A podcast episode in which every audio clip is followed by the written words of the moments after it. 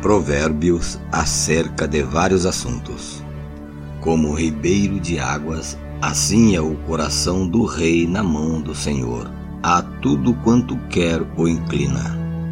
Todo o caminho do homem é reto aos seus olhos, mas o Senhor sonda os corações. Fazer justiça e julgar com retidão é mais aceitável ao Senhor do que oferecer-lhe sacrifício. Olhar altivo, coração orgulhoso e até a lavoura dos ímpios são pecado. Os pensamentos do diligente tendem à abundância, mas os de todo apressado tão somente à pobreza. Trabalhar por ajuntar tesouro com língua falsa é uma vaidade, e aqueles que a isso são impelidos buscam a morte. As rapinas dos ímpios virão a destruí-los, porque eles recusam praticar a justiça. O coração do homem perverso é inteiramente tortuoso, mas a obra do puro é reta.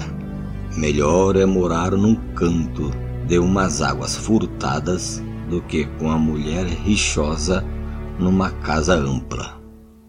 A alma do ímpio deseja o mal, o seu próximo não agrada aos seus olhos. Quando o escarnecedor é castigado, o simples torna-se sábio, e quando o sábio é instruído, recebe o conhecimento. Prudentemente considera o justo a casa do ímpio, quando os ímpios são arrastados para o mal. O que tapa o seu ouvido ao clamor do pobre, também clamará e não será ouvido. O presente que se dá em segredo abate a ira, e a dádiva no seio uma forte indignação. Praticar a justiça é alegria para o justo, mas espanto para os que praticam a iniquidade.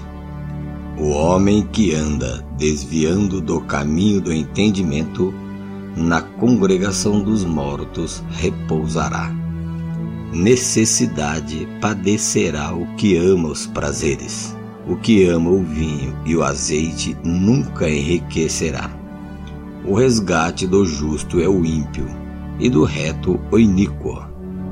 Melhor é morar numa terra deserta do que com a mulher rixosa e iracunda.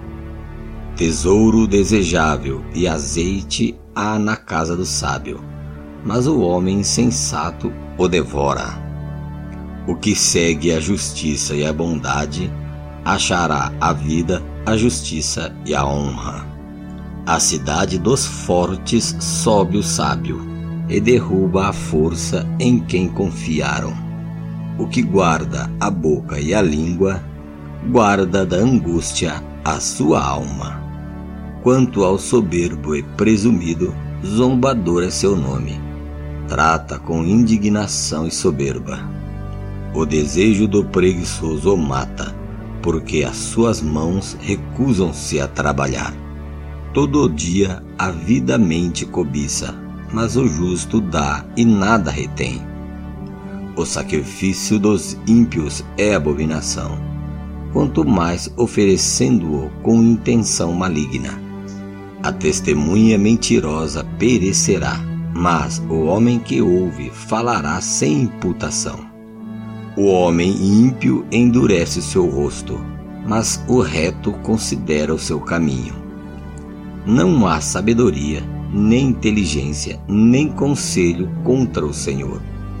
O cavalo prepara-se para o dia da batalha, mas do Senhor vem a vitória.